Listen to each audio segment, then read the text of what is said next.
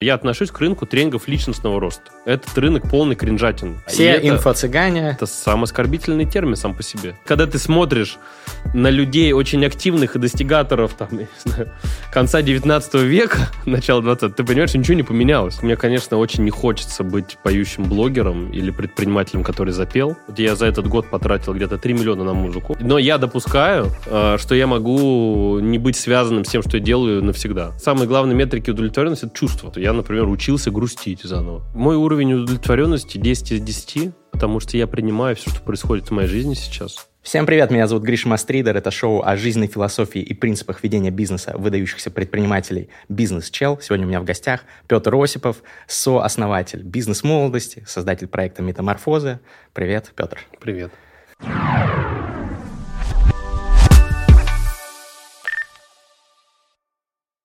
Я увидел сегодня у тебя в Инстаграме, как ты выложил рилс с э, песней, и вообще круто, что ты такой разносторонний парень и в плане там творчества и так далее. И первый вопрос хотел э, задать по поводу твоего грядущего альбома. Во-первых, правильно ли я понимаю, что он будет называться «Женщина, которая не восхитилась моим внутренним миром» или что-то да. в таком духе? Почему такое название? А, однажды одна женщина восхитилась моим внутренним миром. Даже не однажды. Вот из серии этих э, впечатлений создан этот альбом.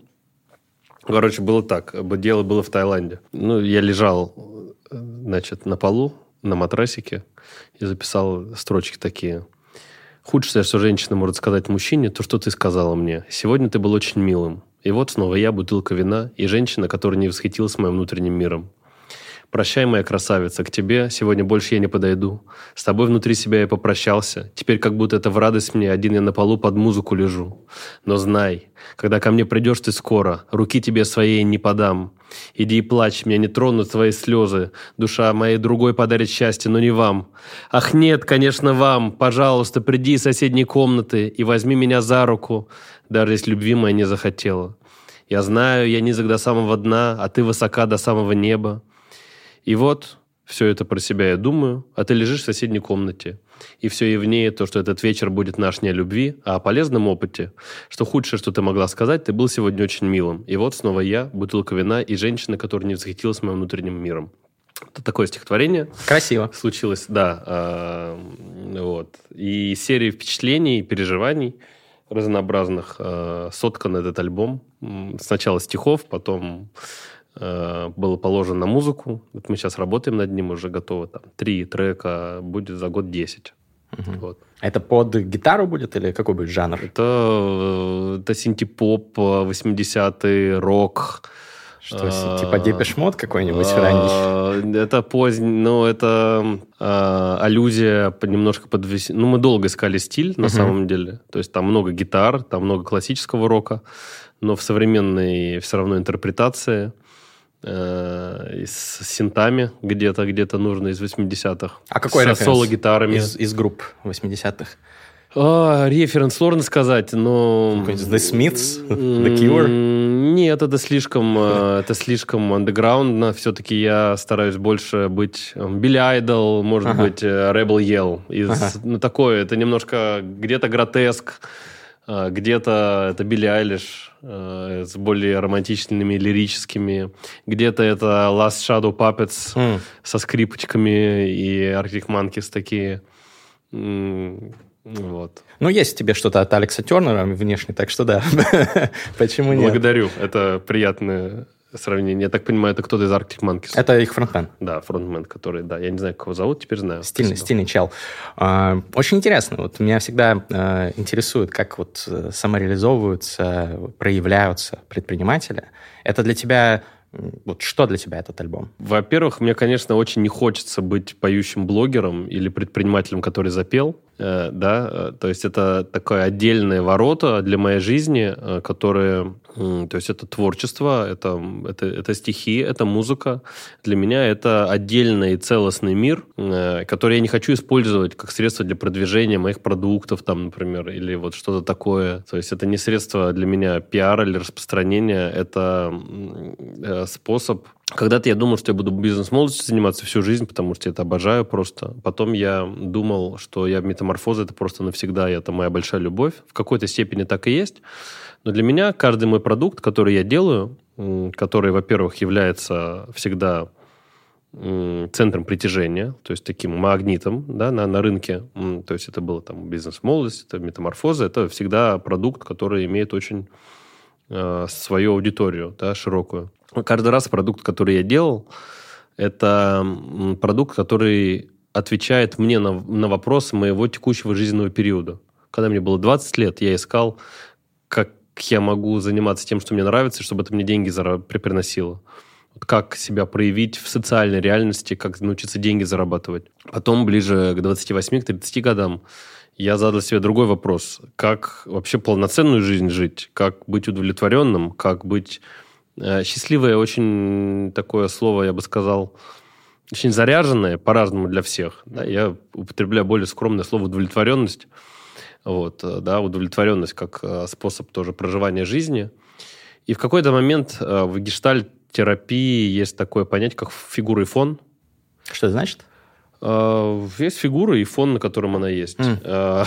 Вот фигура и фон означает, что иногда какая-то жизненная задача очень важная нам в какой-то, мне, для меня в какой-то период времени, она растворяется с фоном и перестает быть чем-то, что действительно тебя волнует. Например, как понять, что ты отработал взаимоотношения с папой, например? Угу. Да? Это, этот вопрос ушел из твоего фона. Он перестает тебя триггерить, ты перестаешь это замечать. А, вопрос самореализации и найти вот свою аутентичность, найти, как деньги зарабатывать через свое. Какой-то момент, и вообще, в принципе, деньги, да, заработки, цели, какой-то момент времени это перестало быть тревожащей проблемой. То есть просто стало фоном. Стало понятно, как это делать. Точно так же вопрос удовлетворенности, а постепенно, все-таки, если что-то делать, что-то получается, да, то есть я сначала я решил задачу, как создавать результаты в жизни. Потом я понял, что сами по себе результаты и создание яркой жизни, то есть в чем, в чем, в чем, в чем гипотеза обманочка такая достигатора. Если я буду достигать выдающиеся результаты, если у меня будет яркая жизнь, то эти события являются условием моего внутреннего удовлетворения. Угу. Вот в чем как бы э, уравнение, которое не может быть выполнено. Да? То есть в некий внешний яркой соб... и к чему это приводит человека, меня в том числе, что ты становишься заложником все более развития и достижения целей и добивания внешних показателей, таких как охваты, подписчики, популярность, медийность. И, э, и цель, достигаемая одна, превращается в новую, ты даже не замечаешь этого. Иногда достигатор или там человек, э, сфокусированный на результаты, я в том числе, не замечает, как одна цель сменяет другую, а удовлетворенность не наступает. И кажется, что вот еще больше, еще дальше, x10, новый какой-то горизонт, и тогда оно появится, тогда оно получится. Это такая ловушка отдаляющегося горизонта. Это не значит, что не надо достигать, но вот это допущение, что э, если я достигну, то тогда у меня будет некое выставление условия для счастья, для жизни. Эти условия постоянно усложняются, они становятся все более сложными, все более себя... Вот теперь тебя просто кусок курицы там не удовлетворит, тебе нужно дефлопе какой-нибудь там вот, вот так вот, чтобы сервис уже не тот, ну и так далее. То есть эта ловушка неудовлетворенности, она постоянно будет тебя призывать. Это как когда ты уже не тебе гречку уже не вкусная, только пончики уже вот тебе уже и пончики тебе тебе вот еще надо вот чтобы оно было сладкое и так далее. И ты раньше был в этой бесконечной гонке. Сначала да, потом были метаморфозы, которые сказали, а, подождите, кроме гонки есть вообще вся жизнь, давайте ей заниматься, давайте есть счастье, удовлетворенность, сексуальность, вот все все вот вот есть жизнь кроме работы, давайте тоже ее включим в контур. Но это про музыку я говорю. Значит, я понимаю, что в какой-то момент времени для меня э, задача, э, как только задача счастливости, удовлетворенности будет полноценно удовлетворена, для меня, скорее всего, сам продукт потеряет э, струну, нить такую вот. Э, Метаморфозы? Э, вполне возможно, я допускаю. Я допускаю. Просто, а... просто допускаю. я думаю, что через какое-то время вполне может быть, что... И, то есть для меня это очень будет смешно, и для меня это будет очень прикольно. Если так сложится, то через какое-то время я буду заниматься музыкой. Только ей. Как, как важной частью своей жизни. Ага. Да. А остальное так, может быть, чуть-чуть. Посмотрим. Но я допускаю, э, что я могу не быть связанным с тем, что я делаю навсегда сейчас. Все в какой-то момент времени я скажу, а мне вот это интересно. А потом вообще горшки пойду лепить. Не, ну, понятно, странно коммититься на всю жизнь. а любой... это на самом деле происходит. Кажется, что... И это происходит очень часто из-за страха. из-за понимания, что вот только я. Страшные, самые страшные люди, это которые верят в собственное предназначение на планете Земля и возлагают на себя особую социальную миссию. Угу. А сейчас ты, э, я так понимаю, если перефразировать твои слова, используешь э, свой проект метаморфозы для того, чтобы прийти к большему удовлетворению от жизни. Удовлетворенность, да, является таким важным индикатором. Есть ли какие-то метрики удовлетворенности для тебя? Вот именно для тебя. А, это очень важный вопрос, потому что метрики – это вопрос, опять-таки, внешних показателей. Метрика может... Э, Не, внутренних ощущений, может быть. А, метрики, самые главные метрики удовлетворенности – это чувства, конечно, которые являются антагонистами часто мозговой деятельности. Вот именно такое целеполагание, обмысливание, действие. То есть чувство – это антагонист. То есть те, кто очень много живут в голове, очень рациональные, очень такие вот прогнозисты, очень часто слишком много, когда человек в голове, но слишком мало в чувствах. Угу. И наоборот, бывает, что человек излишне... Перекос в одну или да, в другую перекосы сторону. и туда, и сюда бывает, да. А у тебя это как? Вот как ты поймешь, что ты удовлетворен? Чувство? Удовлетворенность – это внутренняя характеристика внутреннего осознания своего состояния, да. А это бинарно или это спектр? Это градиентно. Угу. Градиентно. Бинарность, а точнее такая черно-белое мышление, это как раз характеристика «да-нет», «сделал, не сделал». Это такое, то, что мало применимо к области чувств, где властвуют маленькие оттенки, градиенты, ощущения вот этой вот самой удовлетворенности. А ну, сейчас какой у тебя вот оттенок? А, Какой процент, если можно это квантифицировать, или не будем квантифицировать? знаешь, э, мне кажется, что э, вообще удовлетворенность это больше, чем одна метрика. Это э, для меня это спектр проявления всех чувств. И не только позитивных, а вот вообще всех. Угу. Таких, как, например, грусть, печаль. Вот я очень много недооценивал чувство грусти и печали, считая их, ну что вот есть чувства хорошие, правильные, их надо проживать, оптимизм, позитив, давай, что там, это не ныть, да, вперед, вперед, вставай на баррикады. И второй спектр, да, грусть, печаль, кажется, что это какие-то ну, не очень хорошие чувства, которые нытики вообще используют и так далее. Ну, ты как эксперт психологии знаешь, что нельзя подавлять такие чувства, нужно их проживать. А, да, да, то как это делать, когда у тебя есть привычка, да, к тому, что фокусироваться на позитивных, например, подавлять негативные. Вот я, например, учился грустить заново учился горевать заново, учился испытывать, например, чувство беспомощности, которое является очень важным, я бы сказал, индикатором удовлетворенности своей, беспомощности. нельзя быть счастливым, не испытывая вот это Не испытывая чувства. уязвимость, удовлетворенность, угу. потому что тогда ты, я тогда и не начинаю строить э, прочные связи с другими людьми, потому что у меня есть чувство некой всемогущества и безупречности в себе в самом. А как ты тренировался испытывать грусть? Ты включал песни Radiohead и... или что? Ну да, как это... Тому Йорку говорят, у тебя умер отец, и дают ему гитару, да, и запирают студию. Да, в жизни хватает э, поводов для того, чтобы погрустить. Если от них не убегать, то, в принципе, можно просто довольствоваться тем, что уже есть, научаясь это себе разрешить разместить. А ты в психотерапии? Да, уже три года. А в какой методике? Я полтора года сначала был э, в гештальте. В гештальте это было первое мое знакомство с долгосрочной психотерапией вообще. Угу. Я очень благодарен этому методу. Вот. А сейчас мой э, психотерапевт, э, достаточно известный в своем рынке, э, который обучает других психотерапевтов, э, это целый набор. Это там и системные расстановки, и МДР, и клиническая mm. психология. То есть это человек глубоко методологичный.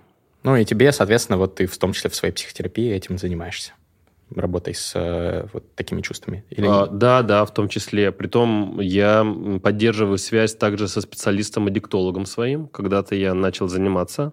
По зависимостям? Да, да когда-то я начал заниматься, э, вот, э, когда меня начало беспокоить, что вина в моей жизни больше, чем мне хотелось бы, то есть это стало такой радостью моей жизни, когда я это диагностировал у себя. И плюс эти курилки HKD, mm. э, это... я не понял, как они проникли в мою жизнь. Опасная штука. Очень опасная, очень опасная. У меня не было опыта курения, именно, ну, типа, не то, что я не пробовал, ну вот, чтобы курить сигарету, у меня не было, не понимал как бы шу шутки это. А вот эти штучки проникли просто в мою жизнь, вплоть до того, что я там просыпался ночью с утра, или ты с утра просыпаешься, и вот они рядом. Очень опасная штука.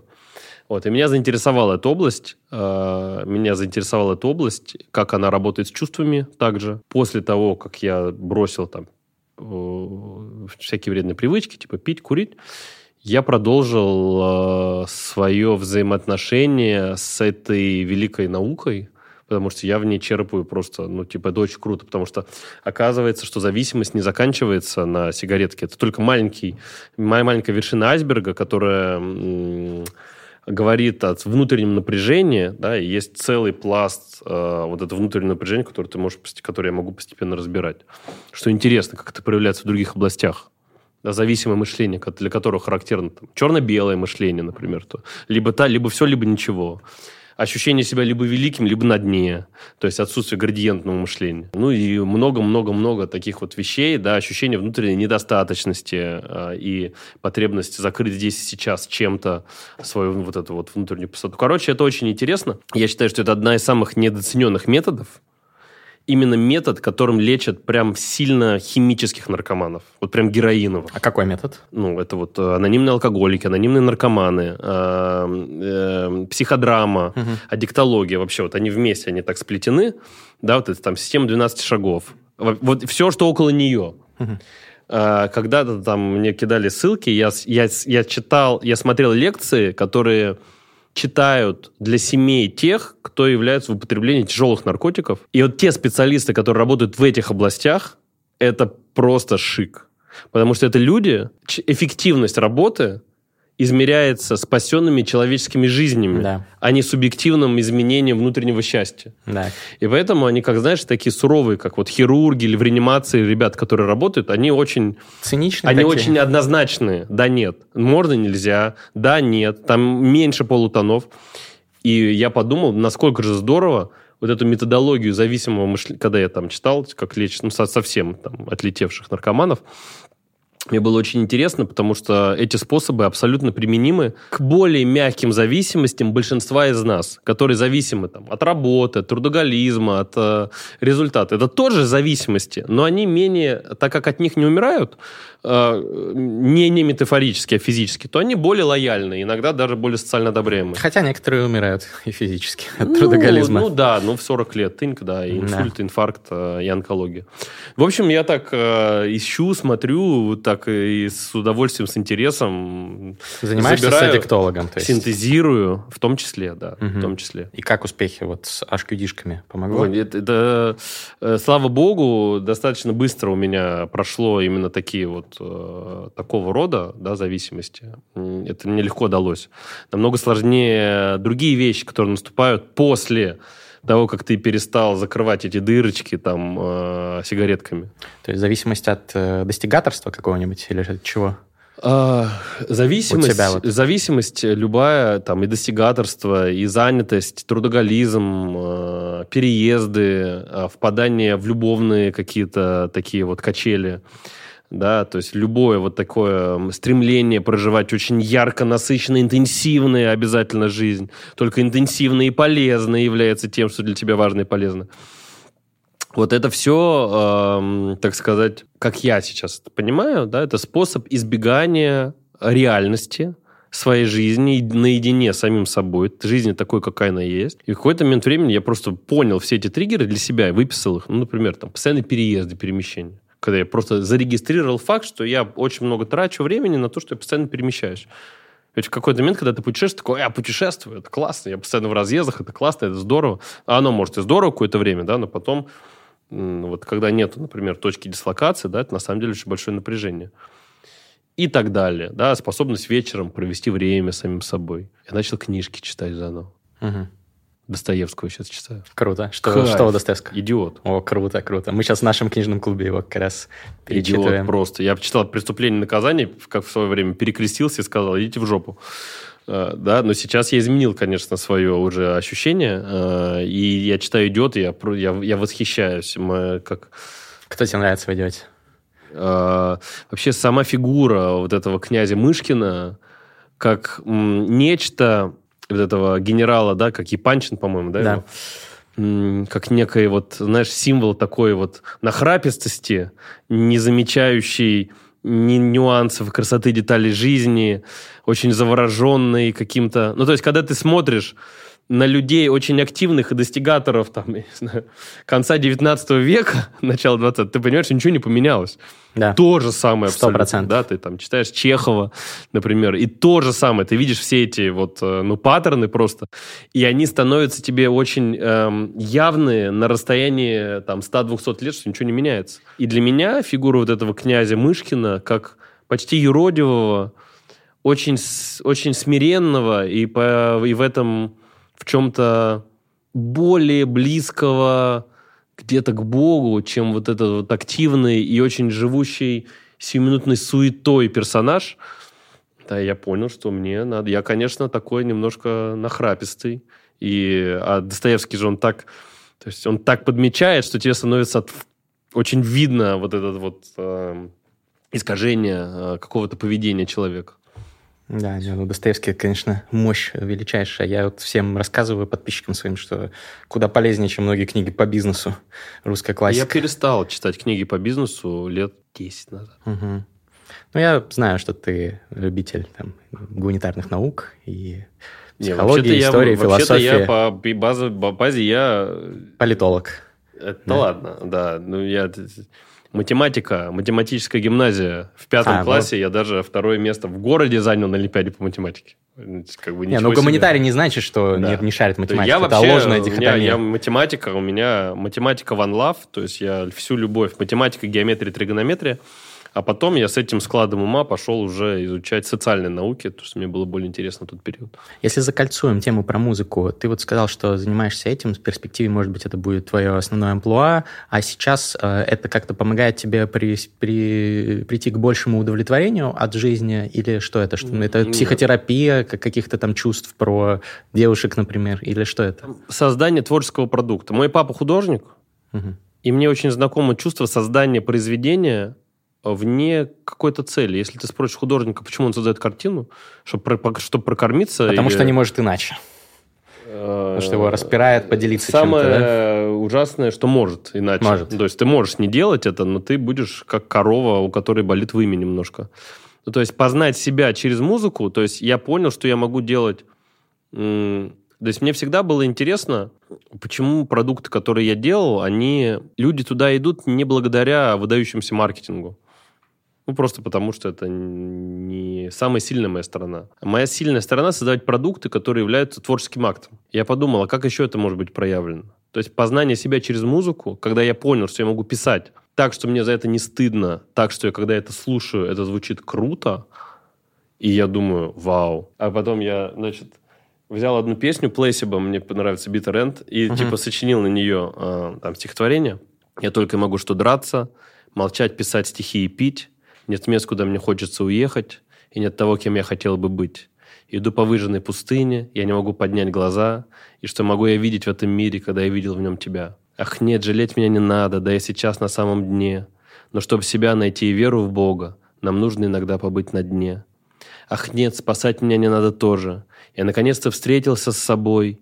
Тех, кто любил меня, прогнал из дома, а тех, кто отвратился, звал домой. И я сижу на дне, смотрю на небо, а в небе светит яркая звезда. Мне больше здесь никто не нужен, и ты, наверное, тоже не нужна. Я просто не нашел еще свою дорогу, и оттого стал тих и нелюдим.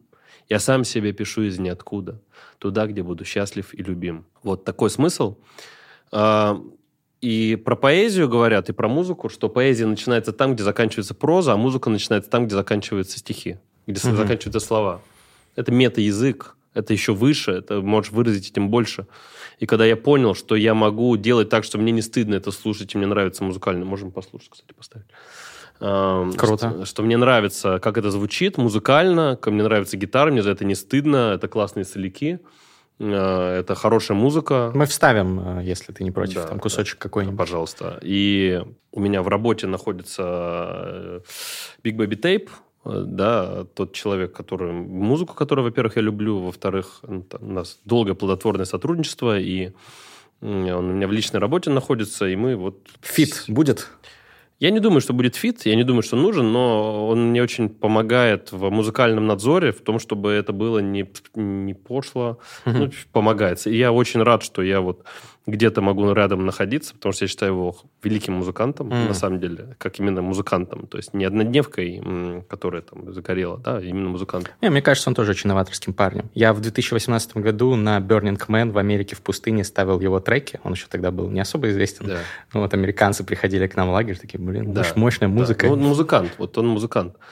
И создав вокруг... Он мне помог немножко, дал звукорежиссера, студию, Мгм. и вот отправил. У меня есть человек, с которым я пишу музыку, который у меня тандем. Мы пишем музыку вместе. Он накладывает это на, ну, музыку на слова. И в какой-то момент я начал петь, потому что я думал, что это вообще не про меня, но я начал петь.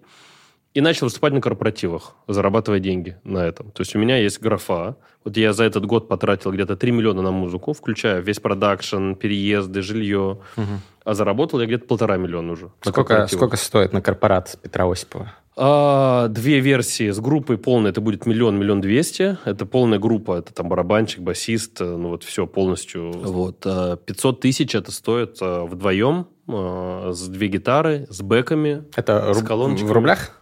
Да, в рублях. Мгм. Да, ну, абсолютно нормально. То есть, и, то есть мы пе- переделали музыку, типа там Губина, Меладзе. То есть я, по сути, сделал такой микс. Вот Артикасти сейчас записываю э, песню «Царица». Будет очень круто. ну, то есть эти песни тоже можно делать классно, все, все под них тусуются, отрываются. И мне очень приятно, что я могу заново почувствовать этот вкус. Дело начинаю его с нуля, когда я купил аппаратуру на эти деньги, просто с которой я езжу, на меня вот в моей машине в гелике сзади аппаратура вся. Я там подключаю колонки, я, знаешь, вот это снова ручной труд, который немножко вот может затираться. Да, ты приходишь, ты, ты вместе с командой, ты это делаешь, ты как бы продаешь. Вот, Прикольно. э, там, я зарабатываю где-то там, я откладываю на расходы там 100 тысяч сейчас. Вот я за этот месяц заработал там 200 тысяч, по-моему, рублей чистыми, там за, за вычетом, что я вот в тот фонд еще положил. И мне деньги очень ценны, потому что я хочу, чтобы музыка а, была самодостаточным актом, при- приносящим результат. Ну, пока, то есть, это, понятно, не существенная часть твоих доходов, но да, все равно ну, как приятно. существенное. Все-таки 200 тысяч это... Ну, а там, если больше, если бы я бы забирал больше, это было бы уже тысяч там, 800, там, Мгм. 900. Уже можно жить теоретически. Ну, то есть, вообще-то. Мгм, мгм. Да. Вот это, Интересно. это интересно, потому что чем больше я устойчивости чувствую, что я могу так, могу так, могу так, тем больше легкости появляется в каждом из... То есть ты не, становишься рабом ведения блога или там, ведения программы, или что вынужден это делать. Появляется очень много любви, азарта и интереса, которые иногда уходят, когда спортсмен перестает быть любителем и становится профессионалом. Знаешь, вот человек, когда футбол играет Понимаю, ради да. любви, да, и становится профессионалом, и как будто теряется вот эта магия М, заинтересованности. А классно, когда она есть. Ну Как- да. И классно, когда ты в, в каком-то деле новом, ну, можешь... э, И поэтому я не знаю, но если у меня это получится, я буду очень удивлен и рад этому. Ну, я вообще рад, что я могу на корпоративах играть вообще, что я могу петь. Ну, типа, вот эта вот радость, дело начинаем с нуля, ведь когда ты вначале делаешь, очень много радости, удовольствия от первых шагов. Чем более ранние, тем больше вот этих вот Новизна. да, и новизна, да, в том числе. И, ну, и начать такое дело большое. Кайф, кайф. Ну Почему? Почему я об этом говорю? Потому что у меня было, вот, так как я создаю продукты, которые меняют жизни людей, очень высок соблазн начать считать себя кем-то, кто приносит пользу людям, и начать ассоциировать себя с той ценностью, которую ты вкладываешь в людей. Это огромная почва для произрастания гордыни, на самом деле. Гордыня основана на таком вот я типа людям помогаю и так далее. У тебя так было во время бизнес-молодости? Это вообще, ну, то есть, вот я меняю жизни людей, я вот минятор, да, такой. То есть, это вообще в целом, э, все говорят, спасибо, спасибо, спасибо, спасибо, спасибо, спасибо. То есть, это же, ну, это, вот есть медные трубы, да, и есть вот этот соблазн начать считать себя, начать ассоциировать себя с той ценностью, которую ты даешь людям. И это очень опасная вещь на самом деле, потому что в этот момент очень легко больше начать себя тем, кто отдает, перестав понимать и осознавать себя просто как живого человека, прежде всего.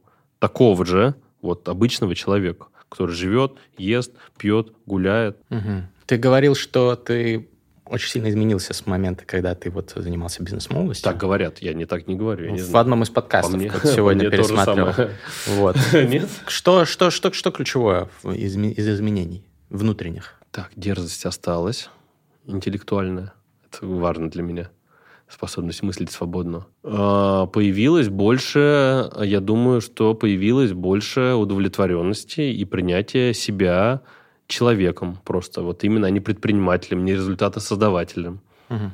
Вот э, принять себя как человека, э, который каждый день живет. А в чем это проявляется? Ну, принять себя как человека? Когда для тебя выходной такой же интересный, как и рабочие будни. Что ты делаешь по выходным? Во-первых, это поле пока для ну, такой, которое я исследую, но у меня уже отличная база. Я, во-первых, стараюсь не делать ничего. Но ничего это очень сложно делать, на самом деле, тоже. Понимаю. Да. Я, у меня целый список процедуры, потому что вот у меня план. Значит, в этот план входит... Э, план небольшой, не страшный, я не супер. Я недавно завел график, кстати, у меня появился график в календаре. Полтора месяца назад у меня появился график с расписанием. Вообще, за всю историю, первый раз. И там теперь есть пункт «делать ничего».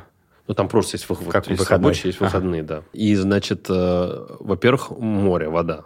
А получать удовольствие от простых вещей, типа погулять. А, а раньше с этим были проблемы? А, я раньше не воспринимал это как вот важную часть своей жизни, то, что это важно. Угу. Что вообще надо. Вот, вот работа, деятельность, проявление, реализация, деньги зарабатывать, да, все остальное обслуживает это. А вот то, что это отдельная часть жизни, где есть друзья, где есть взаимоотношения, где целая жизнь, это же целая жизнь, большая часть жизни вне деятельности. Вот раньше у меня была деятельность как основообразующий стержень моей жизни. Вот все вокруг деятельности. Деятельность – это сердцевина, да, выезд, там, там, годовая программа, метаморфозы я провел. То есть жизнь, моя жизнь – это моя жизнь это была это перерывы между метаморфозами. А когда бизнес-молодость была, это еще круче было. Это я пять дней работал, среду я вел, и субботу, воскресенье я вел. Это было годами при том. То есть это была жизнь утопленная в работе. Потом у меня была жизнь между метаморфозами. Я веду, я отсыхаю, я веду. вот, знаешь, Но у тебя, получается, 5 дней, цикл. потом... Э, правильно же, да? Метаморфозы длятся 5 дней, потом... 5, 6, 6. Ну, 6, 5, да? да? Вот. Потом между ними какой-то сколько? Пару месяцев? Это очень важно. Ну, нет, сейчас мы делаем три раза в год, пока, может быть, Несколько потом будет месяцев, два, может быть, потом один раз. А, посмотрим. И ты так долго а, отсыхал? А между у нас еще есть годовая программа. Mm-hmm. А, годовая программа это вообще супер, это инновация на рынке, просто это люди метаморфоза заходят, а, и у нас четыре выезда, между ними три месяца, где люди ставят, приезжают. Ну, мы поняли, что людям нужна поддержка выезда, офлайн рулят, круче офлайн ничего нет. Люди приезжают со всех потоков, они знакомятся. Четыре темы – это деньги, отношения, аутентичность и удовлетворенность. И между этими темами – Люди ставят себе цели на три месяца следующие, потом приезжают, рассказывают и так далее. То есть они в сообществе проживают год, и это очень важно. То есть это мы называем лучший год твоей жизни, там, или лучший секс в твоей жизни. И то, и другое правда. Не, а работы хватает, но это еще надо продать следующее. Это не просто провести. Угу. Ну, то есть не то, что ты лежишь на диване, ничего не делаешь все это время.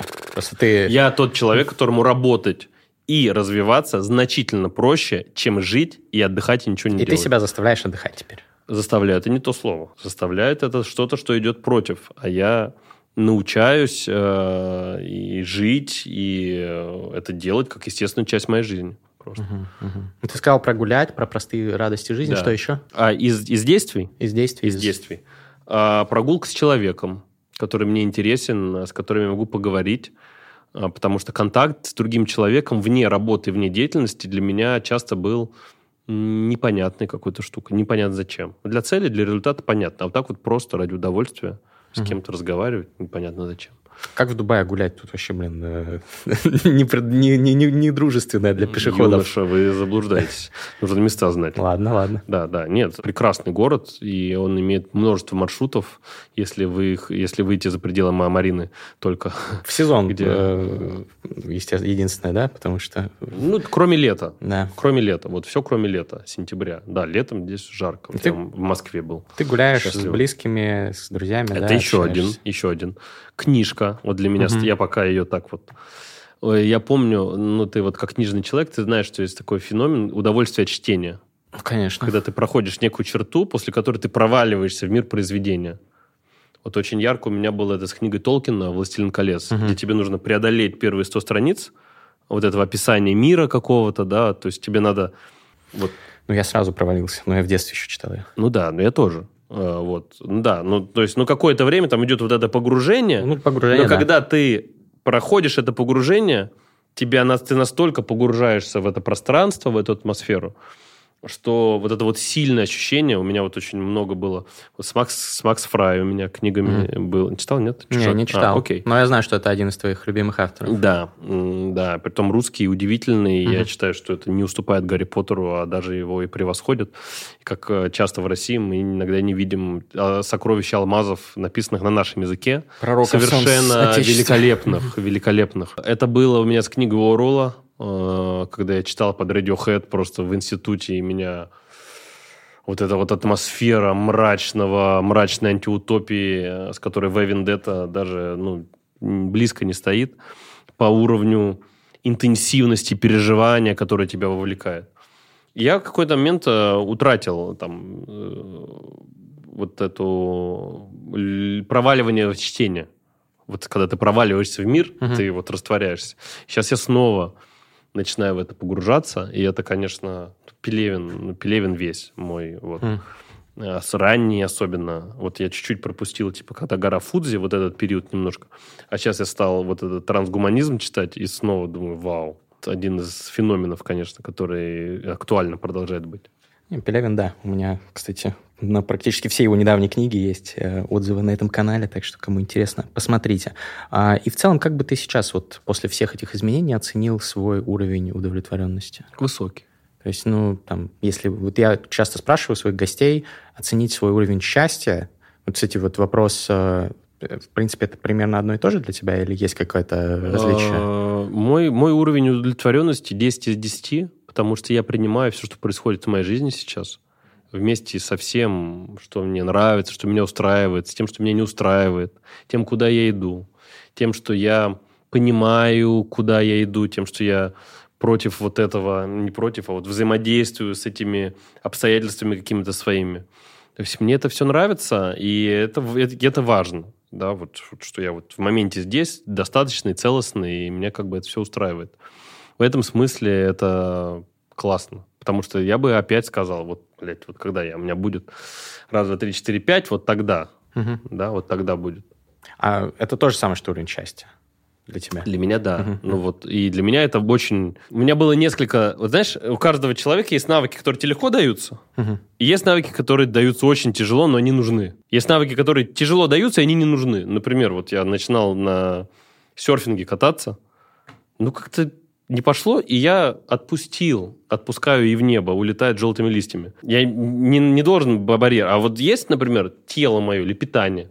Вот у меня долго были вопросы с пищевым поведением. Я понимаю, что у меня вот просто так не удается мне вот так на нахрапе проехать.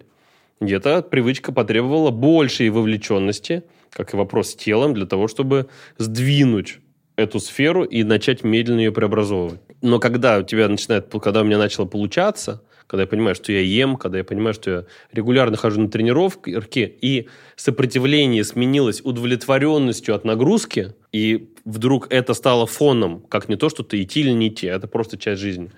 Ты получаешь удовлетворение. И то же самое у меня, у меня сейчас период, когда я очень радуюсь собственной способности быть целостным и удовлетворенным. Для меня это настолько ценный бриллиант, потому что очень большое количество жизни я ассоциировал удовлетворенность сиюминутными мгновениями победы. Конечно, там было много классного, там супер, все. Но есть одно огромное но. Почувствовать удовлетворенность от простой жизни – это алмаз и бриллиант, который супер ценный. И очень часто им обладают люди, э, которые могут не обладать там, выдающимися какими-то достижениями. Но тут я вот бы сказал, а вообще, что сколько весят.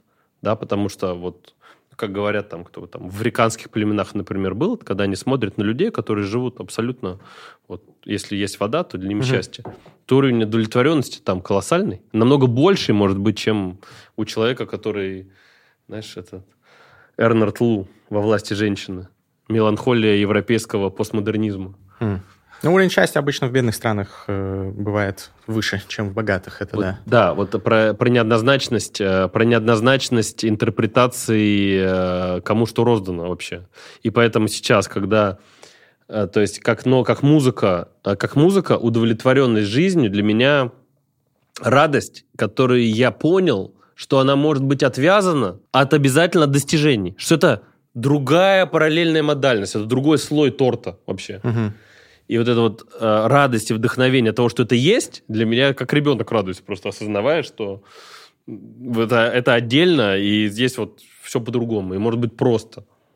Ну, Ты сказал, что 10 из 10 у тебя, а это Да. не, не нормально. Вот есть у меня гости, которые говорят, что 10 из 10 не бывает. У 10 это только у каких-то ну, людей э, с патологиями, потому что всегда есть какой-то вот э, space э, for improvement. да? Это абсолютно. Пространство. да, Поэтому этот вопрос очень сложный всегда, да, потому что можно сказать одновременно и 3, и 10.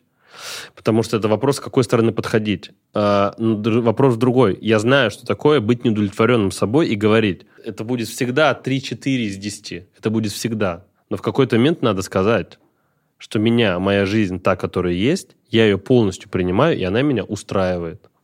И дальше я что-то делаю с собой целостным. Мне не стыдно, что я 10 из 10. Мгм. Потому что иногда не быть на 10 из 10 – это такой кошмар достигатора, которому кажется, что если как только он себе поставит галочку, что я удовлетворен, меня устраивает, я остановлюсь. Остановиться – это страшный сон достигатора. Понятно, но как э, отличить Поэтому это ситуацию... вопрос, оп- оп- это вопрос субъективного оценки собственного счастья. Как отличить ситуацию от э, того, что вот человек говорит, меня устраивает все, что у меня происходит, хотя это самовнушение, на самом деле он просто подавляет какое-то недовольство. Сценаристи- Это может быть, но, но не обязательно является таковым. Не обязательно каждый человек, который так говорит, это человек, который что-то подавляет. Потому что человек может быть одновременно дихотомично удовлетворен, и одновременно он может быть в соприкосновении. Вот я, я понимаю, туча вещей у меня есть, что мне нравится, что меня не устраивает. У меня целый список есть. То, что куда я иду. Но меня устраивает то, что в моей жизни есть, то, что меня не устраивает. Мгм. И это В тоже этом, и- в этом плане, это да, по- является тоже по-буддийски. частью жизни. Это очень по-христиански. Ну, смирение. Смирение очень часто некорректно воспринимается как некое подавление. А что является совсем не так. Не То обязательно так. Не обязательно, да. И А, вот эта вот дихотомия, да, что обязательно нужно, это, это большой и важный вопрос. Ощущение выставления себе оценок. а что вот э, из того, что сейчас не устраивает? И, и при этом устраивает, что такое есть? Вот что? Э, Что устраивает или не устраивает? С чего начать? У меня и тут список, и тут, и тут. Давай, что есть. не устраивает. Это всегда как бы людей больше волнует. Как достигатору, конечно, да. Вот. А я, кстати, все больше э, фокусируюсь на том, что устраивает, на самом деле. Давай, давай тогда с этого. Ну, и вот я говорю, моя трансформация, потому что мне всегда было проще, что не устраивает. Что устраивает меня? Меня устраивает, что я наконец спать начал, например. Вот у меня такая большая классная тебя режим? штука. Да, я, я встаю с утра и встречаю первый час на солнце. Вау.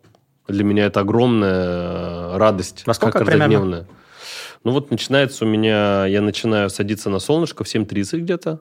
Ну, соответственно, вот. Ну, то есть, кому сказать, кто просыпается, не будет ценить это так, как человек, который долго не мог засыпать и просыпаться. То есть, на самом деле, большущий вопрос, который является отражением тоже работы нервной системы, способностью успокаивать, способность тор- тормозить, как раз спокойно, вот, спокойствие вот этой другой деятельной модальности и модальность наслаждения, принятия жизни. Да, вот то, что я смог вообще засыпать. Для меня это, честно, для меня это большая радость. Второе, конечно, мое тело. Вот э, мое, то, что я смог. В какой-то момент времени меня очень смутило то, что алкоголь, например, или там сигаретки стали для меня средством получения удовольствия. И я испугался мысли, какая будет моя жизнь, если у меня не будет алкоголя. То есть я подумал, что у меня типа радости, удовольствия не будет. Настолько это стало занимать какую-то, да. Ну, то есть я не мог представить, что а как так? Ну, на вечеринке, там, ты диджей-сет играешь и так далее. И, конечно, я понял, что это триггер к тому, что Как в меме, It's- посмотри, как прекрасна жизнь без наркотиков. It's not- чер- а? черно-белые фотография какая-то. Ну, it's not okay, да. Вот, и вообще вот состояние здоровья, тела вообще, там, красоты моей какой-то, которая э, начала возникать и проявляться. То я вот с эндокринологом моя работа меня очень Мгм. устраивает и вдохновляет, когда смотришь на себя изнутри, да, и такие показатели. Вот если хочешь быть предпринимателем, или показатели внутренних систем измени. То есть ты биохакер. Не, мне не нравится сказать. биохакинг как концепция.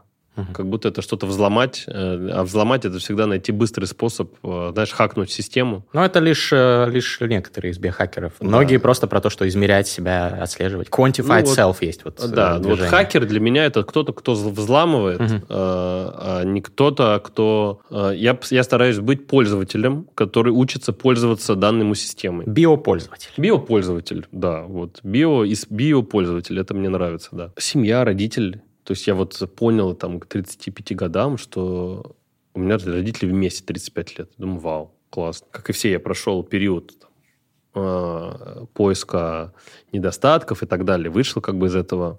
И увидеть вообще своих родителей, то, что они живые есть, то, что можешь позвонить, кто-то возьмет трубку. Каждый, кто родителя потерял, знает, насколько это большая ценность, когда он потерял. А у меня еще и бабушка есть, ничего себе. Есть дом, да, вот это ощущение дома вообще. А, место есть, мне нравится. Вот два года назад я переехал в Дубай. Следующий шаг был для меня из Москвы. То есть для меня было очень важно понять для себя, смогу ли я то, что я делаю, делать не только в том месте, в котором я привык. Угу. И тогда, когда это еще не супер мейнстримом было, да, э, ну вот, э, я, я думаю, Дубай последнее будет место, когда я приеду, потому что типа здесь природы мало. Да, но вот так оказалось, что иногда то, что ты избегаешь, э, сильнее всего тебе и нужно. То есть для меня это город стал нового старта, нового переосмысления, новой собранности э, такой для себя. Вот, это ну, то, что у меня продукты аутентичные есть, вау, ну классно. То есть то, что он люди собираются, приезжают, там столько людей приезжает, вау. Это та аудитория вообще, которая у нас есть, самая красивая аудитория на рынке вообще, которая есть. Аутентичный, когда ты говоришь, ты имеешь в виду отражающий твою самость? Или... Привет Юнгу, как говорится. А, с одной стороны, самость отражающую и востребованная, не только отражающую мою самость, но и востребованная, то есть подтвержденная рынком, что да, нам это нужно, нам это интересно. И для меня это большая награда делать то, что я делаю. И награда, конечно, для меня большая, то, что я смог вот быть, могу быть удовлетворенным сегодня. Теперь, что меня, э, что я хотел бы оставить позади, да, что меня вот смущает, э, то, что я не хотел бы брать с собой в будущее. Напряжение хроническое э, старая такая привычка, да, с детства идущая, когда есть хроническое напряжение, когда тебе, ты чувствуешь эту тяжесть, из которой, как я понял, рождается стремление действовать, на самом деле. Что наиболее деятельные люди – это люди базово тревожные. И э, оно ну, для меня казалось удивлением, что можно не только из тревоги действовать, можно из совсем другого мотива. Что мне? Тревожность, раз. А второе э, – это занятость. Я человек, которому легко себе... Если я ничего не буду делать, я буду в делах какой-то момент времени я понял, что дела – это тоже способ такой организации собственной жизни, и, и но мне он не очень нравится. Вот просто вот мне столько всего остального, что надо куда-то это засовывать, и занятость вот я не могу. А, как тяжесть... ты с этим борешься, кстати? Занятость? Да. О, Марина знает. А, путем еженедельных итераций, а, выгрызания двух выходных, потом трех, постановка графика, а, говорение «нет», Э, выделение ключевого, вот этот поиск вот этого постоянного баланса, построение команды, построение системы мотивации. Сколько у тебя сейчас выходных? Построение. Ну вот на прошлой неделе у меня было два. А на этой неделе я думаю, что будет три. Обычно могло быть один или ноль. Угу. Ну, Или... это отличный прогресс тогда, конечно. Еще бы, ты что. Ну, мы знаем, как вот, э, ну, насколько это важно. То есть это не, не то, что ты вот по щелчку взял и сделал. Конечно, конечно. Я сам трудоголик, прекрасно понимаете. Да. Вот. Э, что еще? Э, созависимость, конечно. Созависимость как э, убегание в другого человека, как того, кто может понять твои эмоциональные потребности, удовлетворить их. У тебя так с э, девушками, да? Я так понимаю. Это то, что бывает. Это то, что может быть. Это такой паттерн, да, который... Что счастье, оно только в слиянии с кем-то. Вот э, такой, и там всегда яркая очень любовь, всегда очень много эмоций, но есть своя, своя обратная сторона. И ну, вот, вот это ключевые вещи. Вот. Ну и, конечно, то, что у меня там, знаешь, много всего написанного, и немножко я как тот, кто пишет в стол или показывает своим друзьям, но вот немножко мое творчество и в бизнесе, и в стихах и вот эта вот оценка, то, что делать как художника, и постоянная вот эта критичность, что это недостаточно всегда, тоже меня, конечно, тревожит. То есть вот, хоть, знаешь, есть такое понятие, как творческая продуктивность, когда ты угу. и производишь, и вот делаешь это, вы, вы, вы выставляешь. И вот куда я иду?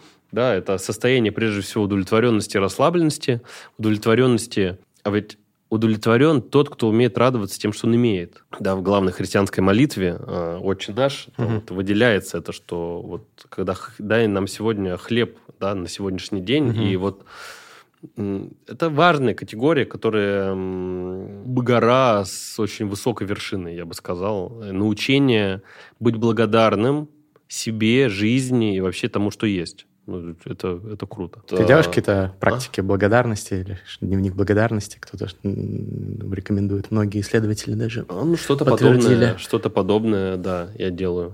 То есть ты пишешь вещи, за которые ты благодарен? Да, да.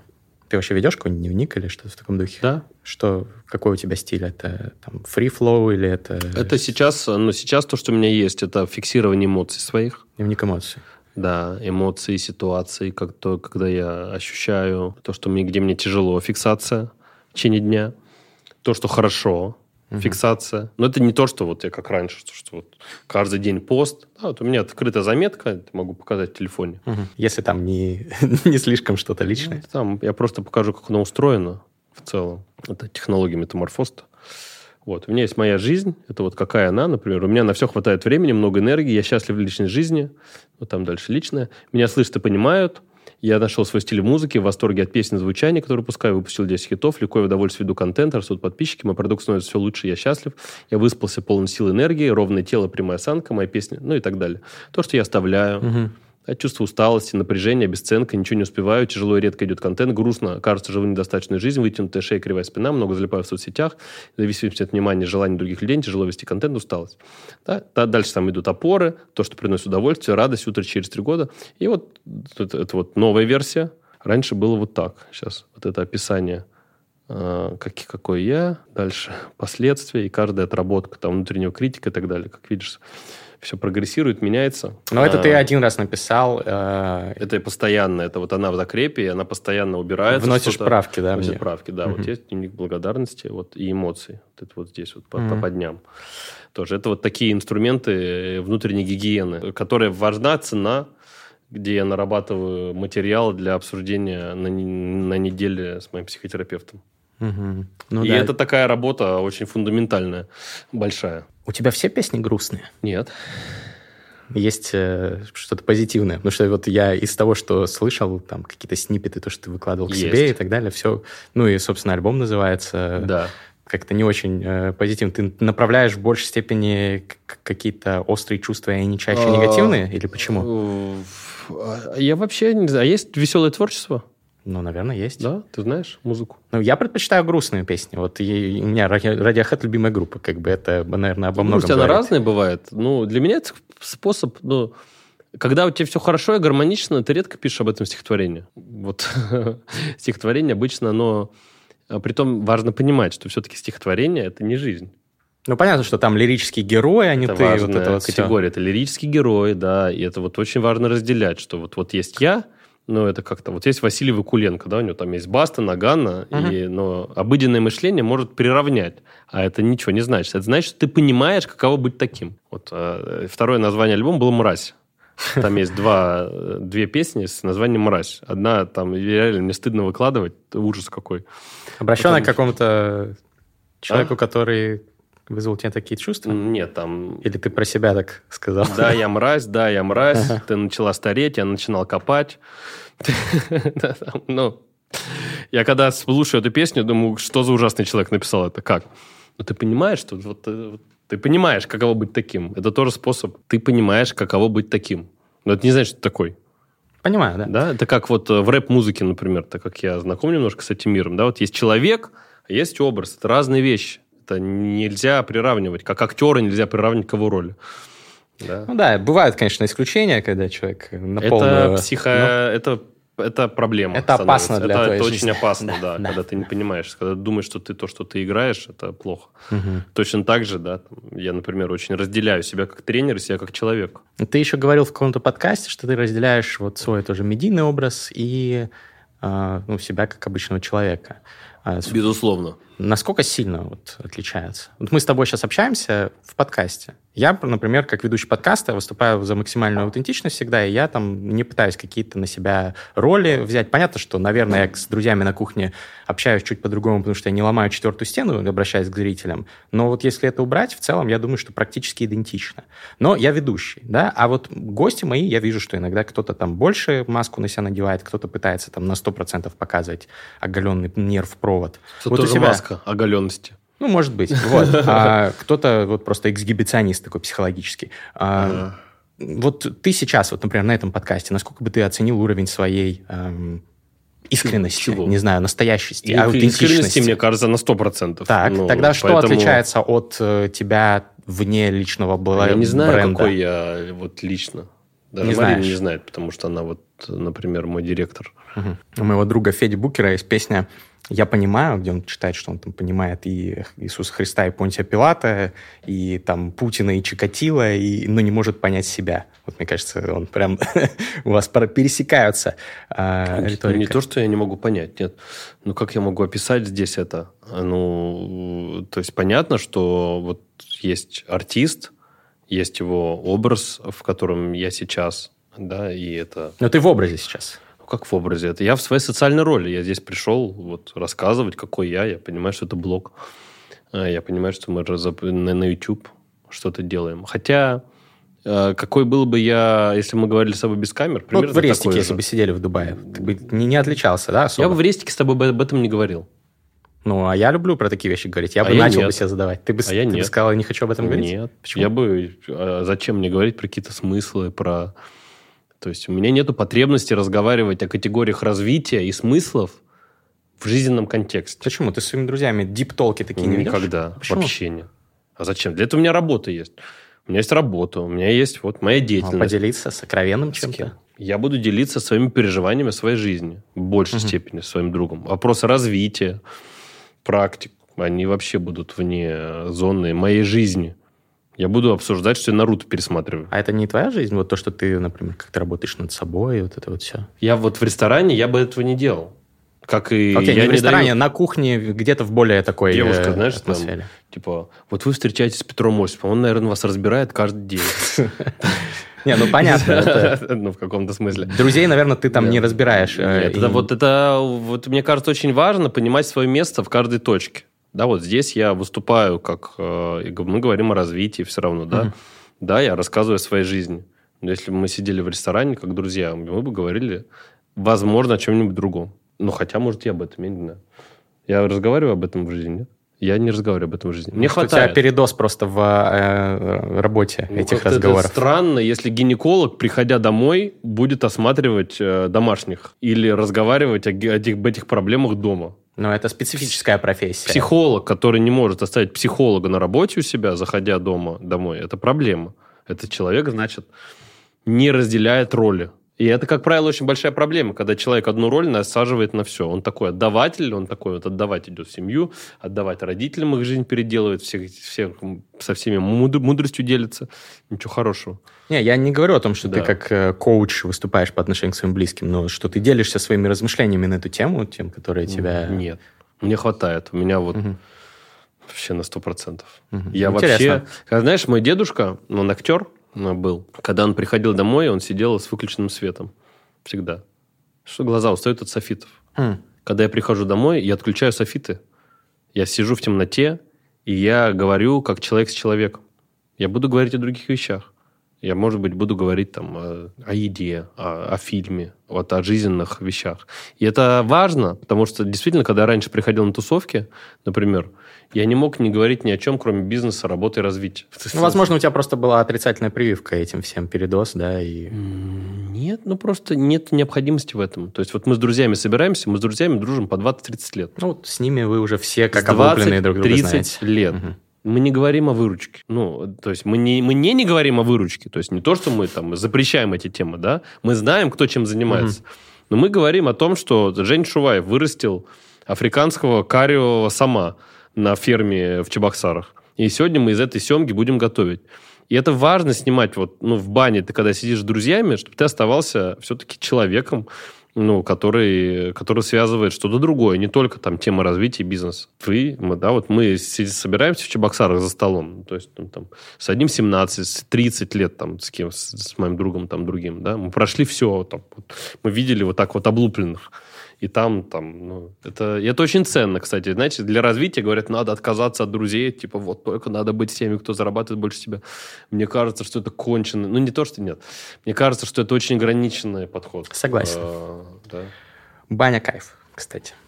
Тоже люблю. Смотри. А, давай. Не могу тебя не спросить ну, в свете инфоповодов и так далее. А, сейчас начинают прижимать инфобизнесменов России. Ну, вот история с Аязом не единственная, самая такая показательная.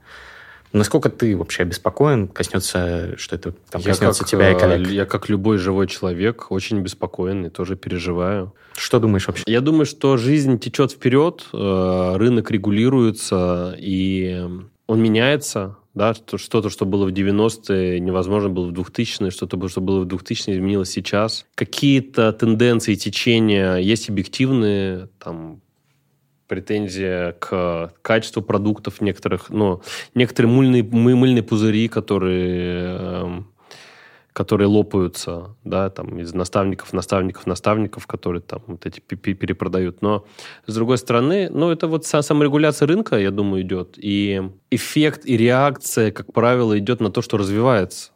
И волна настолько большая, что и вообще сфера образования для России, изменения, она очень огромная, она большая. И, конечно, когда идет волна, в этой волне есть все. Есть те, кто там бежит за трендами, есть кто временный, есть кто долгий. Но когда пена спадет, э, останутся камни. Те, кто вот на рынке давно, долго, то есть останутся большие, останутся качественные. И какая-то часть меня настораживает, конечно. Mm-hmm. В, например, когда кто-то радуется, когда у кого-то что-то отняли или с кем-то произошла какая-то проблема. Вот эта вот радость является часто нехорошей привычкой нашего народа, попытка там ну, вот, порадоваться чужому провалу какому-то, да, и это, конечно, грустно, как... Да.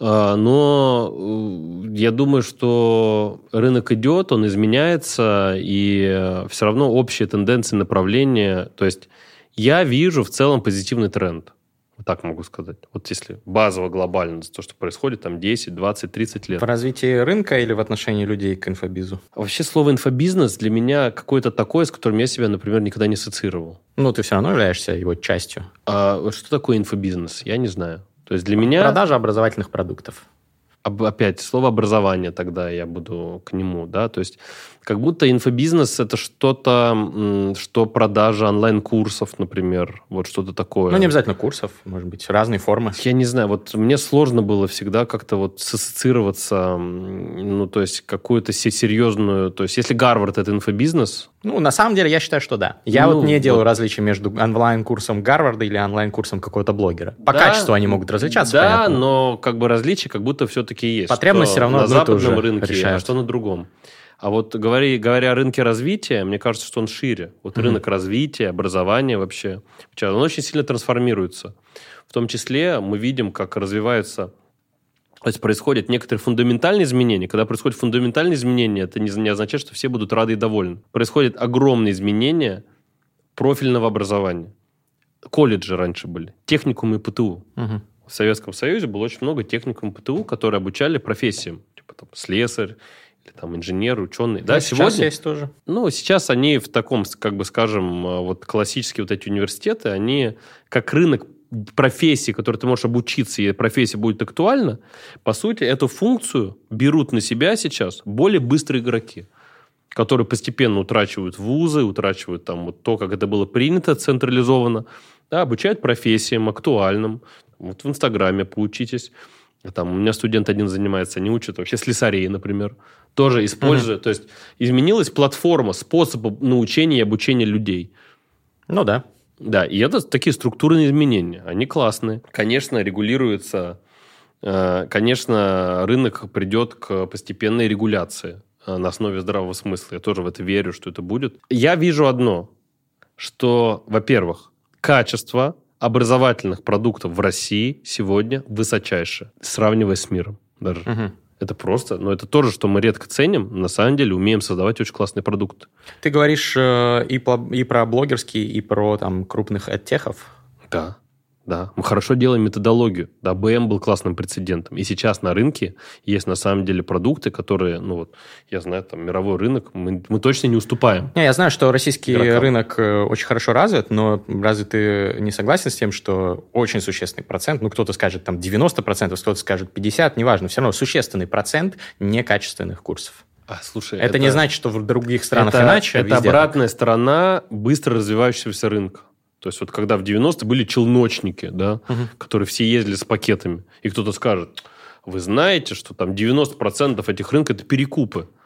Ну, ну да везде, где что-то развивается, всегда, как коктейль B52, все расслаивается. Угу. То есть есть те, кто там, знаешь, там криптовалютчики там, да, пришли на, там, на ставочках там почти, да. Сегодня они Wildberries занимаются, там, завтра они криптой занимаются, то есть они бегают за тем, что сверкает. Если есть некачественное, это значит, что это развивающийся рынок, который находится в очень активной фазе роста. И за этим трендом идут как сильные игроки, так и средние, так и тучи некачественных. Только иногда вот эти некачественные, они больше всего мозолят глаза.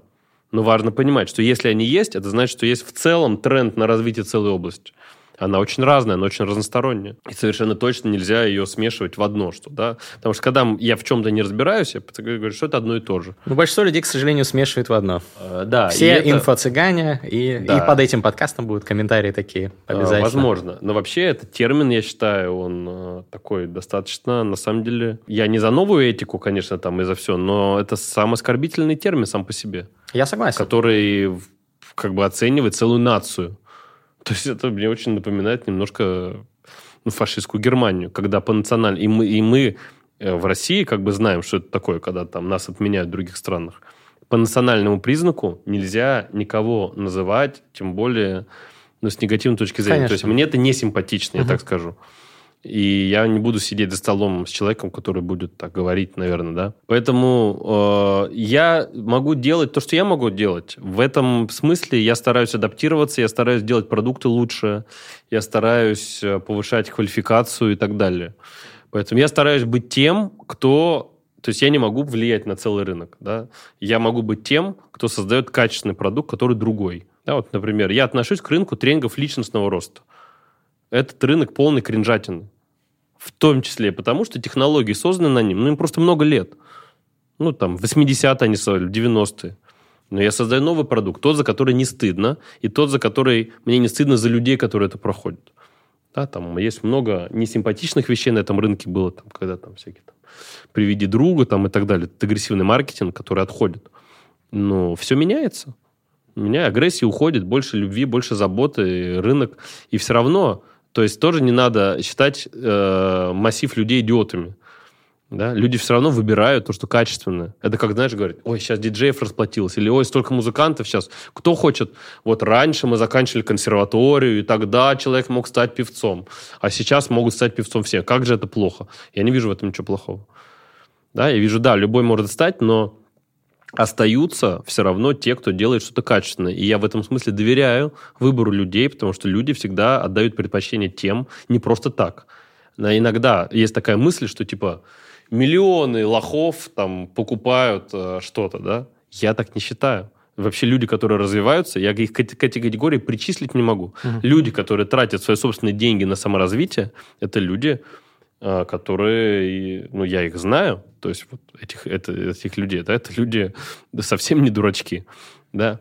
А, с другой стороны, вот этот рынок, да, что является такой негативной стороной, когда агрессивный маркетинг используется для... Когда люди берут ипотеку на обучение, мне это мало симпатично вообще. И, но это вот как, это как рынок микрокредитов. Вот рынок микрокредитов есть, да, поиск побег за быстрым счастьем и за обогащением. Куда более проблемный, чем рынок инфобиза, на мой взгляд, да. Но я не совсем согласен с тобой, что э, там миллионы людей не могут ошибаться. Могут, мне кажется, довольно много есть популярных инфопродуктов, которые э, ну, не вполне качественные, не вполне работают, где как раз инфо- агрессивный маркетинг. Ну, мне кажется, там Блиновская, условно говоря, э, ну, во всяком случае, то, что я, я, так...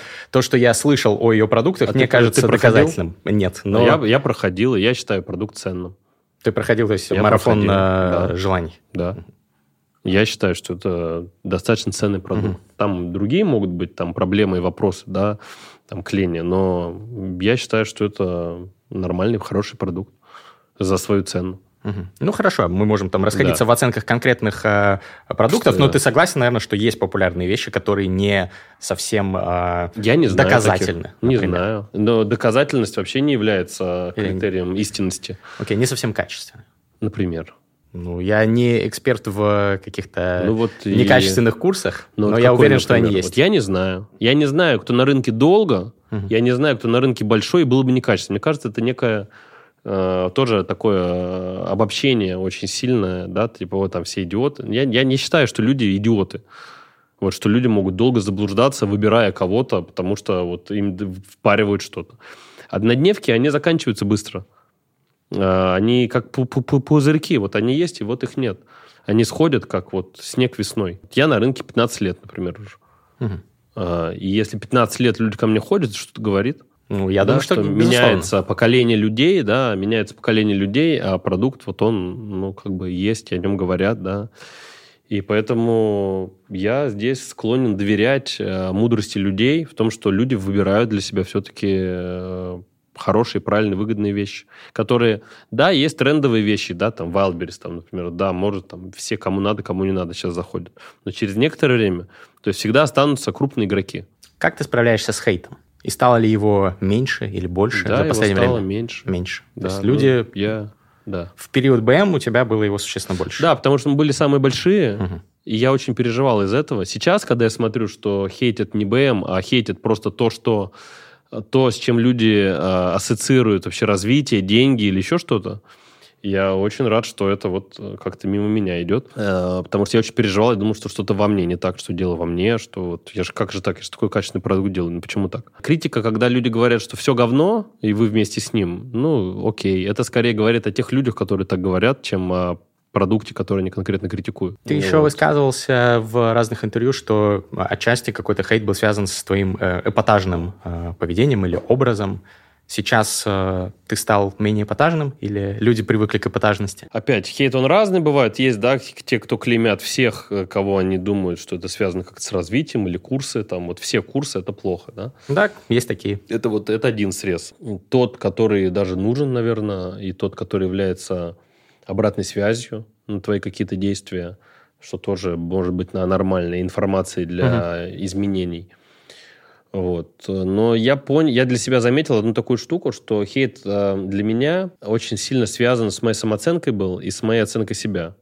И когда я стал больше, как-то более любящий к себе относиться, у меня вот очень аудитория положительная. То есть у меня под пост... я иногда захожу в посты звезд, там просто жесть, жесть, да. То есть у меня как-то люди все-таки более мирные.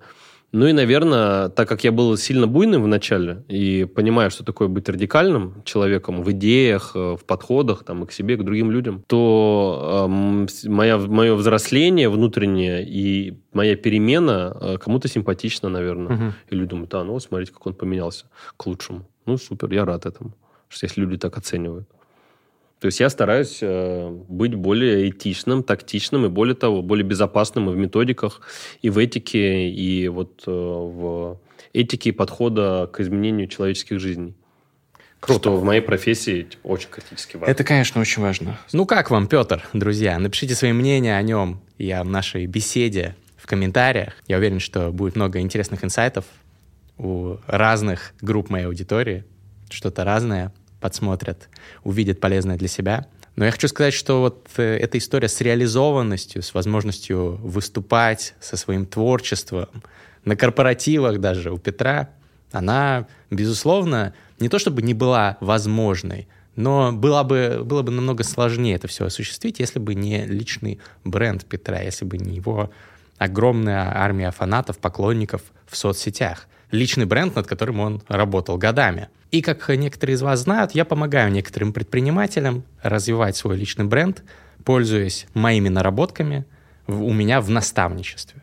Что это такое? Раз в неделю мы созваниваемся на час с человеком, который со мной работает. Я подсказываю ему или ей, как лучше двигаться, как лучше развивать свои соцсети, э, может быть, вести свой подкаст, если у человека он есть, или завести его, создать, придумать.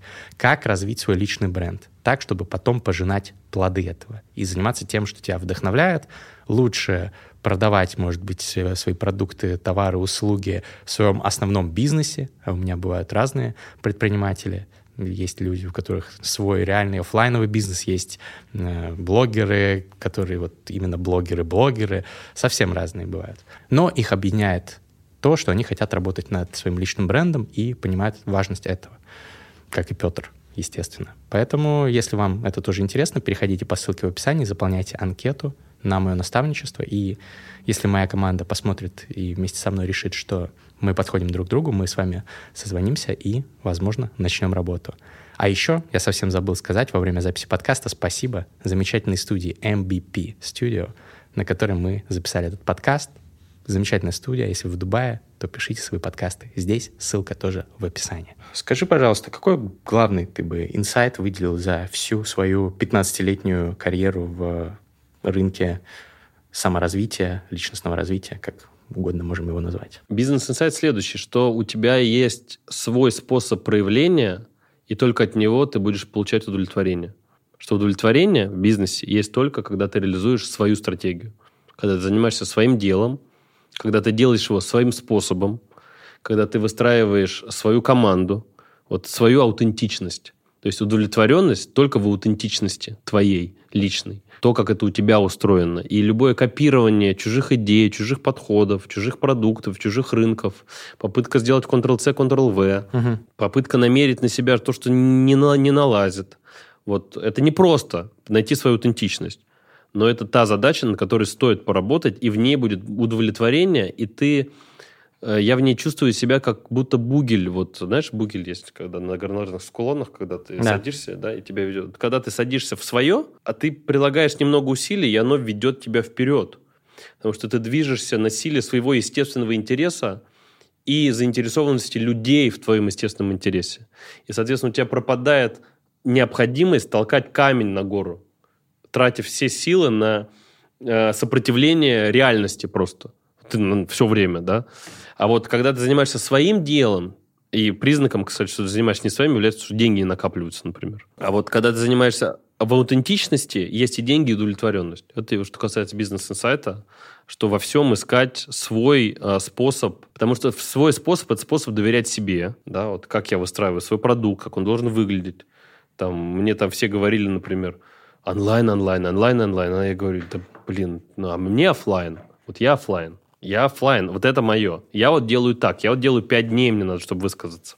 И потом мне еще надо с вами год. И вот поиск вот этого формата своего, что у тебя есть свой продукт, да, БМ тоже было много про развитие. И супер, и это мой очень продукт, который отражал меня тогда. Но потом я понял, что есть вот то, что еще сильнее меня отражает.